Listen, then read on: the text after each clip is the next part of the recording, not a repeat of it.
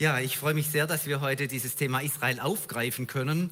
Israel ist ja ein sehr großes Thema. Wenn ihr in der Konkordanz nachschaut oder in einem Bibelprogramm und Israel eingebt, dann findet ihr viele tausend Bibelstellen, wo einfach erstmal dieser Begriff Israel vorkommt. Vorwiegend natürlich im Alten Testament, aber auch im Neuen Testament mehr als man denkt. Und unter diesen vielen tausend Stellen habe ich euch heute eine einzige Stelle mitgebracht, einen Bibelvers nur nämlich aus dem Römerbrief Kapitel 11, Vers 28. Und dieser Vers ist ein richtiger Glücksfall, weil da laufen all die biblischen Israel-Linien wie in einem Brennglas zusammen. Also hier kann man mal so richtig die Essenz oder das Wesentliche herausfinden, was es mit Israel auf sich hat. Und das habe ich euch heute mitgebracht. Ich komme von der biblischen Perspektive, schaue ich heute auf Israel. Das ist sowieso für meine Begriffe die wichtigste Perspektive. Man kann unter vielen Perspektiven aus Israel schauen, auch um politische Fragen stellen, wirtschaftliche Fragen stellen oder heute weltpolitische Fragen stellen. Das ist alles gut, das ist alles richtig, das muss man auch tun. Aber ich möchte heute mit euch von der Bibel herkommen. Warum das? Weil wir da die Sicht Gottes über Israel finden und das scheint mir das Wichtigste zu sein. Diesen Vers habe ich euch mitgebracht, der wird jetzt auch eingeblendet, Römer 11, Vers 28, dieses Brennglas oder dieses Koordinatensystem biblischer Israel-Lehre, Römer 11, Vers 28. Dort heißt es, hinsichtlich des Evangeliums sind sie, die Juden, zwar Feinde um euretwillen, hinsichtlich der Erwählung aber Geliebte um der Väter willen. Hinsichtlich des Evangeliums sind sie zwar Feinde um euretwillen, hinsichtlich der Erwählung aber Geliebte um der Väter willen. Ich finde es schon mal sehr spannend, dass Paulus hier so eine ganz klare Analyse über das jüdische Volk gibt. Und das Ganze hat ja auch einen Kontext. Paulus war ja ein ganz brennender Evangelist. Er hat der ganzen Welt von Jesus erzählt, dem Messias Israels, dem König der Welt, dem Erlöser der Menschen. Das war seine große Leidenschaft, aber es war es ja nicht immer gewesen. Er war ja vorher ganz normaler Rabbiner gewesen. Dann gab es diese große Wende, ihr wisst davon.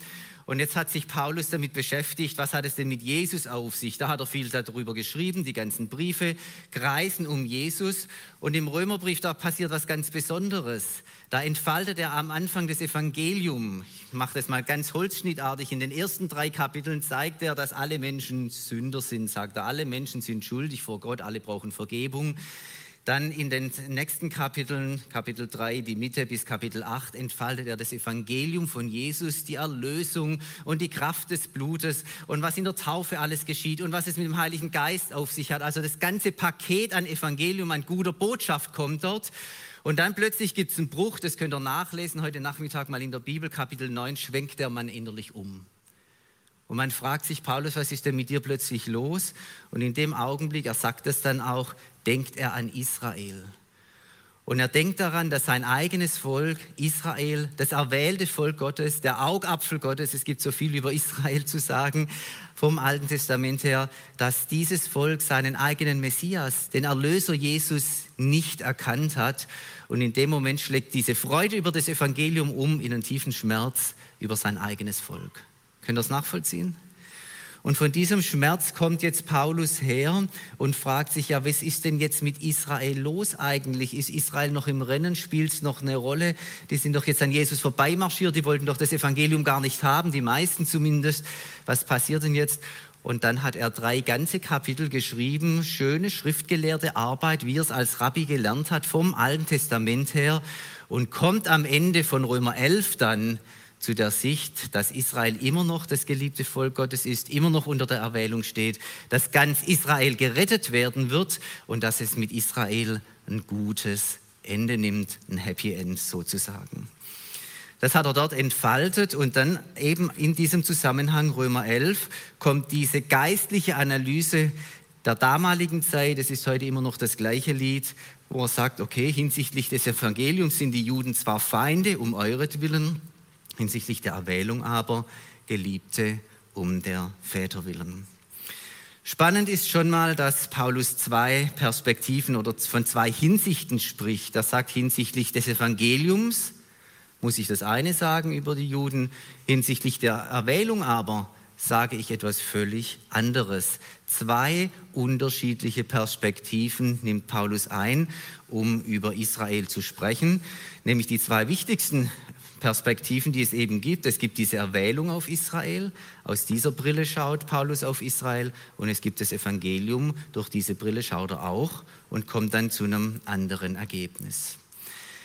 Wir haben das ja inzwischen gelernt, dass man die Dinge unter unterschiedlichen Perspektiven betrachten muss. Das war ein Lernschritt, den wir, ja, glaube ich, auch schon in den letzten 20 Jahren auch gesellschaftlich mehr und mehr getan haben. Es gibt immer unterschiedliche Perspektiven. Das erleben wir auch im Alltag. Je nachdem, unter welcher Perspektive wir einen Menschen betrachten, kommen wir zu ganz unterschiedlichen Ergebnissen. Wenn du zum Beispiel Teenagerkinder zu Hause hast und du schaust auf dieses Kind nur unter der Perspektive der schulischen Leistung, dann kann ich dir prophezeien, dass ihr, zumindest bei den Kindern, die nicht so gut sind, über lange Zeit ein sehr angespanntes Verhältnis haben werdet. Stimmt's? Wenn du aber unter der Perspektive schauen könntest, wo hat mein Kind Stärken, wo macht es Fortschritte, wo hat es Gaben, wo bringt es sich ein, wo kann ich Gutes finden in diesem Kind, dann wirst du zu einem ganz anderen Urteil über dieses Kind kommen. Oder in der Ehe ist es ganz einfach. Ich kann die eine Perspektive einnehmen und sagen, ich schaue auf meinen Ehepartner unter der Perspektive, was finde ich gut an ihm, was gefällt mir, was mag ich, was liebe ich, was tut er mir Gutes, was bringt er Gutes in die Ehe ein. Und dann werdet ihr merken, dass das die Ehe ernährt und die Ehe aufbaut und der Ehe gut tut. Wenn man aber aus der anderen Perspektive schaut und sich einfach fragt, Mensch, was gefällt mir nicht an meinem Ehepartner, was macht mir Not, wo liegt er neben der Spur, was ist unerträglich, dann wird man merken, wie das die Ehe schwächt, wie das die Ehe krank macht und wie sie am Ende vielleicht gar gegen die Wand läuft. Auf die Perspektive kommt es an. Paulus nimmt zwei Perspektiven an, ein hinsichtlich Israels, weil er beide wichtig findet. Und er sagt, hinsichtlich des Evangeliums, wenn ich durch die Brille des Evangeliums schaue, dann muss ich feststellen, dass die meisten Juden das Evangelium abgelehnt haben. Das war ja auch seine eigene Erfahrung. Er hat viel auch unter Juden das Evangelium verkündigt und er ist eben viel auf Ablehnung gestoßen. Das war seine alltägliche Erfahrung. Und er sagt, wenn ich durch die Brille des Evangeliums schaue, dann sehe ich Feinde. Ein sehr starkes, ein sehr kraftvolles Wort, nämlich Feinde dem Evangelium gegenüber. Dahinter steht eben diese Erfahrung, dass die Juden das Evangelium eben oft abgelehnt haben und damit eben auch den Apostel Paulus Feindschaft dem Evangelium gegenüber. Das ist die eine Perspektive.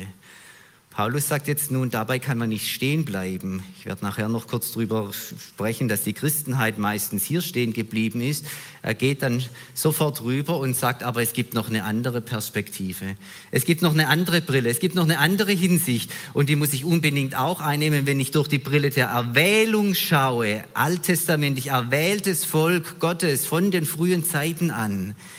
Dann sind sie Geliebte um der Väter willen.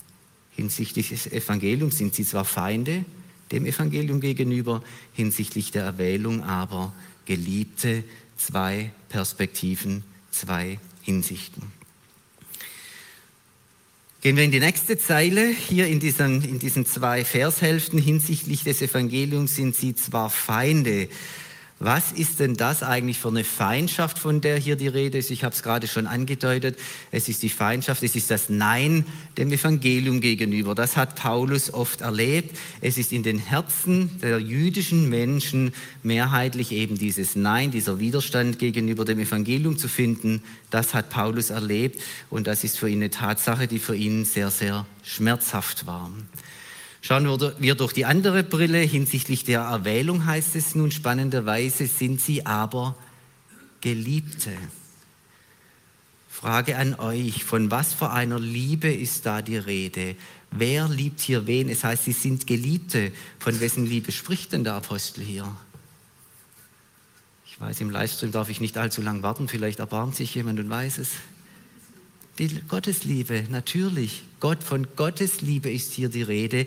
Hinsichtlich der Erwählung aber sind sie Geliebte. Sie sind und bleiben Geliebte Gottes. Und jetzt Punkt Nummer eins, den wir einfach bitte mitnehmen sollten heute von diesem Vormittag. Wenn wir in das Herz Gottes schauen, hier nach Römer 11, 28, dann finden wir in diesem Herzen Liebe dem Volk Israel gegenüber. Reine Liebe, aufrichtige Liebe, ausschließlich Liebe. Gott liebt Israel. Seid ihr dabei? Und oh, das ist natürlich ein Spannungsfeld. Und es ist interessant, dass ausgerechnet an der Stelle, wo der Apostel Paulus von dieser Feindschaft des jüdischen Volkes, dem Nein der Juden, dem, dem Evangelium gegenüber spricht, dass er gleich auf die andere Seite wechselt und sagt, aber von Gottes Seite her hat sich nichts verändert. Gott bleibt bei seiner Erwählung. Gott bleibt bei seiner Liebe. Gott bleibt Israel treu. Gott hält seine Verheißung. Es hat sich auf Gottes Seite nichts verändert. Aber auf jüdischer Seite hat sich was verändert, nämlich dieses Evangelium von Jesus Christus ist nämlich nicht gelandet bei den meisten Juden. Und das war eben genau dieser Schmerzpunkt. Wenn ich jetzt in den Gemeinden predige, dann kann ich das manchmal in den Gesichtern sehen, wer woher kommt. Hm? Da gibt es so die Leute, die sehr evangelistisch sind. Und wenn, wenn ich dann drüber spreche hinsichtlich des Evangeliums, sind sie zwar Feinde, dann machen die Evangelisten auf. Dann kommt da eine Dynamik rein und sie sagen, ja genau, und diese Feindschaft muss überwunden werden. Und die Juden brauchen Jesus und sie brauchen Rettung und sie brauchen das Evangelium. Und wir müssen das Evangelium bringen, das haben sie nötig. Hm? Und dann sage ich natürlich, klar, da habt ihr vollkommen recht, hinsichtlich des Evangeliums sind sie Feinde und es wäre so notwendig und so heilsam, wenn viele, viele Juden durchbrechen würden zum Evangelium von Jesus und zum Glauben an Jesus. Und wenn ich dann auf die andere Seite wechsle, ihr könnt es schon erahnen, dann, dann strahlen die Israel-Gesichter auf, ja, die Israel-Freunde. Hinsichtlich der Erwählung, aber sind sie Geliebte, das, das erfüllt uns Israel-Freunde, ja, das, ist, das lebt in uns. Und dann strahlen da die Augen. Und die Leute sagen, ja, predige es, das muss in die Gemeinden rein, dass Israel immer noch das geliebte und erwählte Volk Gottes ist. Und dann muss ich sagen, da habt ihr recht. Beide haben recht. Hinsichtlich des Evangeliums sind sie Feinde und es ist schlecht hinsichtlich der Erwählung, aber sind und bleiben sie Geliebte Gottes und das ist gut. Wie sich dieses Spannungsfeld auflösen wird, das werde ich am Ende der Predigt euch noch bringen. Da gibt es nämlich eine Lösung, die Paulus uns hier in Römer 11 vorstellt. Wir haben in der Christenheit leider hier auf dieser Seite hinsichtlich der, des Evangeliums sind sie zwar Feinde, unsere Position gefunden. Ein so großer Mann wie Martin Luther hat ganz klar gesagt, ja gut, das kann ich erkennen, hier die Juden wollen das Evangelium nicht haben, hat sogar selber probiert, ist auch gescheitert wie der Apostel Paulus 1500 Jahre vorher. Und ähm, das hat den Luther so mit Ärger erfüllt, dass er tatsächlich am Ende seines Lebens noch mal so richtig antisemitisch geworden ist und über die Juden vom Leder gezogen hat. Sowas kann man gar nicht lesen. Es waren also wirklich ein, ein Judenhass kam aus, seiner, aus seinem Herzen hervor, sondersgleichen ein Judenhass, der in ein christliches Herz überhaupt nicht reingehört. Von dieser Position her haben die Christen schon in sehr früher Zeit die sogenannte Ersatztheologie entwickelt. Kann man mit einem Satz erklären. Ersatztheologie heißt, Gott hat mit den Juden Schluss gemacht und jetzt macht er als Ersatz mit der Gemeinde Jesu weiter. Und damit verkündigen wir einen Schlussmacher-Gott, einen untreuen Gott, dem die Nerven durchgehen, der sagt, mit den Juden ist es alles Mist, ja, ich mache jetzt Schluss, ich hole mir neue Leute und mit denen starte ich durch, ja, weil wir Christen sind ja viel besser als die Juden, also wird es da besser werden. Ersatztheologie geht gar nicht angesichts dieser Erwählung. Andere sind auf die andere Seite gegangen in der Theologie und haben gesagt, ja, diese Ersatztheologie, die ist doch ganz falsch. Gott ist ein treuer Gott. Er hält sein Wort, er hält seine Verheißung. Und hier steht doch, auch bei seiner Erwählung, bei seiner Liebe bleibt er, auf Gottes Seite hat sich nichts verändert. Und diese theologische Richtung hat die, Theologie des sogenannten zweiten Heilswegs entwickelt. Die haben gesagt, okay, die Juden, die brauchen Jesus gar nicht. Die haben ja ihren eigenen Weg zu Gott. Das kann man beides von Römer 11 her nicht sagen. Da ist die Feindschaft dem Evangelium gegenüber und, und Paulus hätte sogar sein, seine eigene Erlösung hergegeben, um Juden zu retten. Soweit geht er sogar in Römer 9. Und ähm, auf der anderen Seite ist da diese Erwählung und diese bleibende Liebe Gottes. In Gottes Herzen hat sich nichts verändert. Beides ist nicht richtig, beide Pole sind da. Wir haben das Spannungsfeld, wir brauchen eine Lösung. Es gibt eine Lösung Gebt nur noch ein paar Minuten, dann werde ich sie euch vorstellen. Jetzt kommt hier noch ein drittes Satzglied jeweils auf beiden Seiten hinzu. Hinsichtlich des Evangeliums sind sie zwar Feinde um euretwillen, Da schreibt er also an die Römer, aber nicht nur an die Römer, sondern an die christliche Gemeinde generell.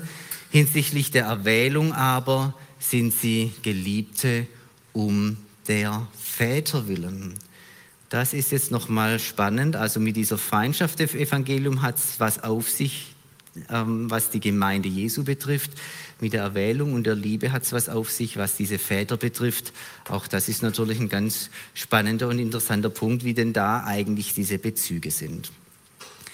Bleiben wir mal beim ersten. Hinsichtlich des Evangeliums sind sie zwar Feinde um euretwillen. Da kann man sich jetzt natürlich wirklich fragen, was hat denn die Ablehnung der Juden dem Evangelium gegenüber mit der christlichen Gemeinde zu tun? Da können wir sagen, ja, da sehe ich gar keine Bezüge so spontan, aber Paulus hat dort durchaus Bezüge gesehen.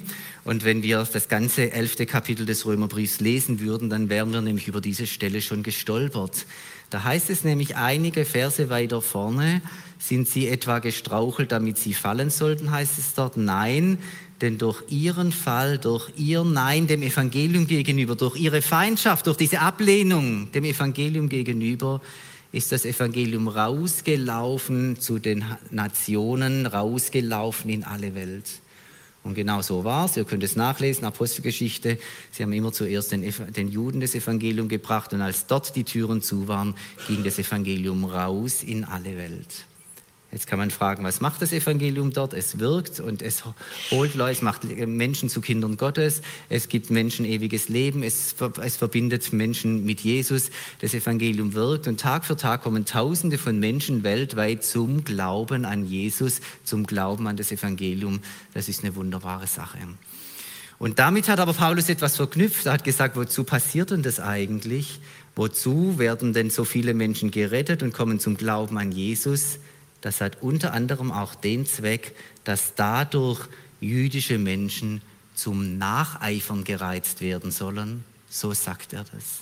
Also wir sind unter anderem dazu da, dass durch uns Juden zum Nacheifern gereizt werden sollen, indirekt hingewiesen werden auf Jesus. Das hat leider überhaupt nicht funktioniert, weil die Christenheit sich sehr schnell entschieden hat. Schon in den frühen Jahrhunderten in der alten Kirche hat sich die Christenheit gegen die Juden entschieden, hat diese Ersatztheologie entwickelt, hat keine gute Botschaft gehabt, sondern schlechte Botschaft. Euch hat Gott verworfen, mit euch will Gott nichts mehr zu tun haben. Es hat Judenfeindschaft in der Kirche gegeben über alle Jahrhunderte. Luther war da leider mit vorne dran, aber viele, viele anderen könnte man hier nennen. Und es ging von der Christenheit nichts Positives aus aus, sondern Negatives in die jüdische Welt, ähm, bis hin zu Pogromen und Enteignungen und Mord und Totschlag. Also sind viele Dinge, schlimme Dinge passiert. Und so haben wir das Gegenteil dessen getan über Jahrhunderte, was wir hätten tun sollen, zum Nacheifern zu reizen. Aber auf der anderen Seite sage ich, es ist ja noch nicht zu spät. Umkehren kann man immer, immer, sich erneuern kann man immer. Und heute eine neue Haltung einzunehmen hinsichtlich Juden und Israels, das können wir tun. Die andere Seite hinsichtlich der Erwählung aber sind sie Geliebte um der Väter willen. Was hat denn die Erwählung mit den Vätern zu tun und wer sind die Väter überhaupt? Die Väter sind die Erzväter Abraham, Isaak und Jakob. Und diese Väter haben von Gott versprochen bekommen, dass aus ihnen ein Volk hervorgehen wird, dass dieses Volk das Land Kanaan haben wird, für immer und ewig wird dort sogar gesagt, und dass dieses Volk, das aus diesen drei Vätern Abraham, Isaac und Jakob hervorgeht, also Israel, dass dieses Volk Gottes erwähltes Volk sein würde. Das in Kurzform, was es mit den Vätern auf sich hat. Und weil Gott es diesen Vätern versprochen hat, weil das Abraham, Isaac und Jakob direkt ins Gesicht hinein verheißen hat, eure Nachkommen werden mein Volk sein, deshalb bleibt diese Erwählung. Sie gründet nämlich auf dem Versprechen Gottes. Die Erwählung hat Bestand, die Erwählung kann durch nichts angetastet werden. Israel ist erwähltes Volk Gottes und steht deshalb unter der Liebe Gottes. Gott liebt dieses Volk. Und jetzt ist es noch spannend, wir haben ja das Spannungsfeld schon gesehen, hinsichtlich des Evangeliums ist da diese Feindschaft zu sehen, hinsichtlich der Erwählung die Liebe Gottes. Wie löst denn sich dieses Spannungsfeld auf? Und da möchte ich euch nochmal auf zwei kleine Worte hinweisen hier in unserem Text, dass diese zwei Vershälften nämlich in einer, in einer ganz bestimmten Verbindung stehen. Und die Grammatiker von euch, die dürfen jetzt kurz aufhorchen. Da heißt es nämlich hinsichtlich des Evangeliums sind sie zwar Feinde, hinsichtlich der Erwählung aber Geliebte. Zwar Feinde, aber Geliebte. Und jetzt mal die Frage, ich glaube, da braucht man kein grammatisches Genie sein. Welche Seite wiegt denn in einer Zwar-Aber-Konstruktion schwerer? Laut? Das Aber, ja. Das Aber wiegt schwerer. Hinsichtlich des Evangeliums sind sie zwar Feinde, das ist wohl wahr, hinsichtlich der Erwählung aber Geliebte. Und diese Erwählung, diese Liebe Gottes, sie wiegt schwerer als die Feindschaft, als die Ablehnung der Juden dem Evangelium gegenüber. Und aus diesem Gefälle, aus diesem Zwar aber kann man schon erkennen, dass da noch irgendwas passieren wird. Und genau das sagt Paulus in Römer 11 auch, dass, äh, dass eine Zeit kommen wird, da wird Gott selber dafür sorgen, dass diese Feindschaft, dass diese Ablehnung Jesus und dem Evangelium gegenüber im Volk der Juden komplett und kollektiv aufgelöst werden wird. Dann wird das ganze Volk Israel mit dem Messias Jesus zusammenkommen und dann wird Jesus und also der Messias und sein Volk Israel werden eine Einheit sein und dann wird alles gut sein für Israel. Diese Perspektive gibt es. Und jetzt ist natürlich die Frage, wo hat Paulus diese Perspektive her? Ganz Israel wird gerettet werden, so sagt er es ganz direkt dann, zwei Verse vorher in Vers 26. Er hat sie aus dem Alten Testament. Er hat sie von Jeremia 31, wo von einem neuen Bund die Rede ist, der eines Tages kommen wird, der die Herzen des jüdischen Volkes verwandeln wird, und zwar von allen, vom ganzen Volk. Und dann werden Gott und Israel eins sein. Diesen neuen Bund hat Jesus gebracht. Die Juden haben zunächst mal Nein zu diesem Evangelium gesagt, aber dieses Nein wird eines Tages aufgelöst werden und dann wird ganz Israel gerettet werden. Ein großartiger Vorgang, eine großartige Verheißung, die es so in dieser Weise auch nur über Israel gibt. Das heißt, nirgends ganz Deutschland wird gerettet werden, so schön das wäre, oder ganz Argentinien oder ganz Spanien oder ganz China, aber ganz Israel wird gerettet werden. Diese Rettung ist in der Bibel immer verbunden, diese innere geistliche Erneuerung des Volkes Israel ist in der Bibel verbunden mit einer äußeren nationalen Wiederherstellung. Wenn wir jetzt mehr Zeit hätten, würde ich euch entführen in die Propheten, zu Jeremia, zu Hesekiel und überall dort, wo von einem neuen Herzen, von einer inneren geistlichen Erneuerung die Rede ist, die ja Jesus gebracht hat, diesen neuen Bund. Es ist eingebunden in ein großes Szenario der äußeren und nationalen Wiederherstellung Gottes. Und da sagt Gott, ich mache es wieder in Kurzform, ja, eines Tages werde ich euch aus aller Herren Ländern wieder zurückbringen in euer Land, in mein Land, nach Israel. Und wenn ich das geschafft habe, dann werde ich kommen und ich werde auch eure Herzen neu machen, dass ihr mir von Herzen folgt, dass ihr von innen heraus meine Gebote befolgt, dass ihr mit mir in Verbindung steht. Äußere Wiederherstellung und innere Erneuerung, die sind im biblischen Denken vereint und gehören zusammen. Und genau deshalb ist es so aufsehenerregend, dass wir seit 100 Jahren, dass wir in dieser Zeit erleben, wie Gott angefangen hat, sein Volk aus aller Herren Länder zurückzubringen. Er sammelt die Juden wieder nach Israel. In Wellen ging das zunächst mal in den ersten Jahrzehnten des 20. Jahrhunderts. Dann haben wir 1948 eine Staatsgründung. Damit hatte kein Mensch gerechnet, dass sowas möglich sein würde. Ja? Ein Volk, das 2000 Jahre zerstreut war, wieder zu sammeln und zurückzubringen, sodass ein eigener Staat entsteht. Da ist natürlich noch viel zu tun. Da gibt es Konflikte, da gibt es Probleme, massenhaft Probleme. Da könnte ich jetzt stundenlang drüber reden. Ja. Das Projekt ist noch im Gange. Israel ist noch in der Geburtsphase. Aber Gott sammelt schon mal. Und es kommen viele Juden, mehr denn je, zum Glauben an Jesus. Da ist richtig Dynamik drin. Und man merkt, wie Gott jetzt diese Zeit dazu bestimmt hat, um sein Volk Israel wiederherzustellen, wie er es vor Jahrtausenden durch die Propheten an vielen, vielen Stellen schon gesagt hat. Was hat das Ganze mit uns zu tun, mit uns als Gemeinde Jesu? Gestattet mir da noch kurz ein paar Anmerkungen dazu. Was sollte denn die Gemeinde tun? Ich glaube, es ist für uns wichtig, dass wir diese Erwählung Israels anerkennen und im Glauben annehmen. Es sollte in unserem Herzen drin sein, was das Wort Gottes über Israel sagt, dass diese Erwählung noch immer gilt, dass diese Erwählung nicht aufgehoben ist, dass Gott diesem Volk treu bleibt. Das sollte zu unserem Glauben gehören. Und wenn wir das glauben, dann werden wir auch erwarten, dass Gott mit seinem Volk weitergeht und Israel ganz wiederherstellt, wie es verheißen ist. Und wir werden Israel im Glauben und im Gebet begleiten. Das ist das Erste, denke ich, was Gott sich wünscht von uns, dass wir seine Erwählung Israels teilen, dass wir nicht gleichgültig gegenüberstehen oder gar Widerstand leisten, sondern dass wir sie uns ins Herz hineinnehmen. Das Zweite, wir sollten durchschauen durch die jetzigen Probleme. Es gibt 10.000 Probleme dort. Ja. Ich kenne sie besser als alle Israel-Kritiker, würde ich mir fast einbilden. Ja. Und das ist wichtig, das müssen wir auch ernst nehmen. Aber wir müssen gleichzeitig als Christen durchschauen durch diese jetzigen Problematiken und auf den Kern kommen, dass Israel eben unter Gottes Hand steht, unter Gottes Verheißung steht, eine einzigartige Berufung hat und dass diese einzigartige Berufung in Erfüllung gehen soll aber auch natürlich auf Widerstand stößt im weltweiten Kontext. Wir sollten drittens Israels Weg im Gebet und in Partnerschaft begleiten. Israel braucht Begleitung, Israel braucht Menschen, die es unterstützen, Israel braucht Leute, die für es beten, Israel braucht auch Fürsprecher in dieser Welt, in dem weltweiten Israel-Bashing, das man überall findet. Israel ist sehr, sehr dankbar, wenn es auf Leute bauen kann, die sagen, wir stehen zu euch, wir schätzen euch, wir mögen euch, wir müssen gar nicht alles toll finden, was er macht, wir müssen auch nicht alles verstehen, aber mit dem Herzen sind wir bei euch, beim Volk Gottes.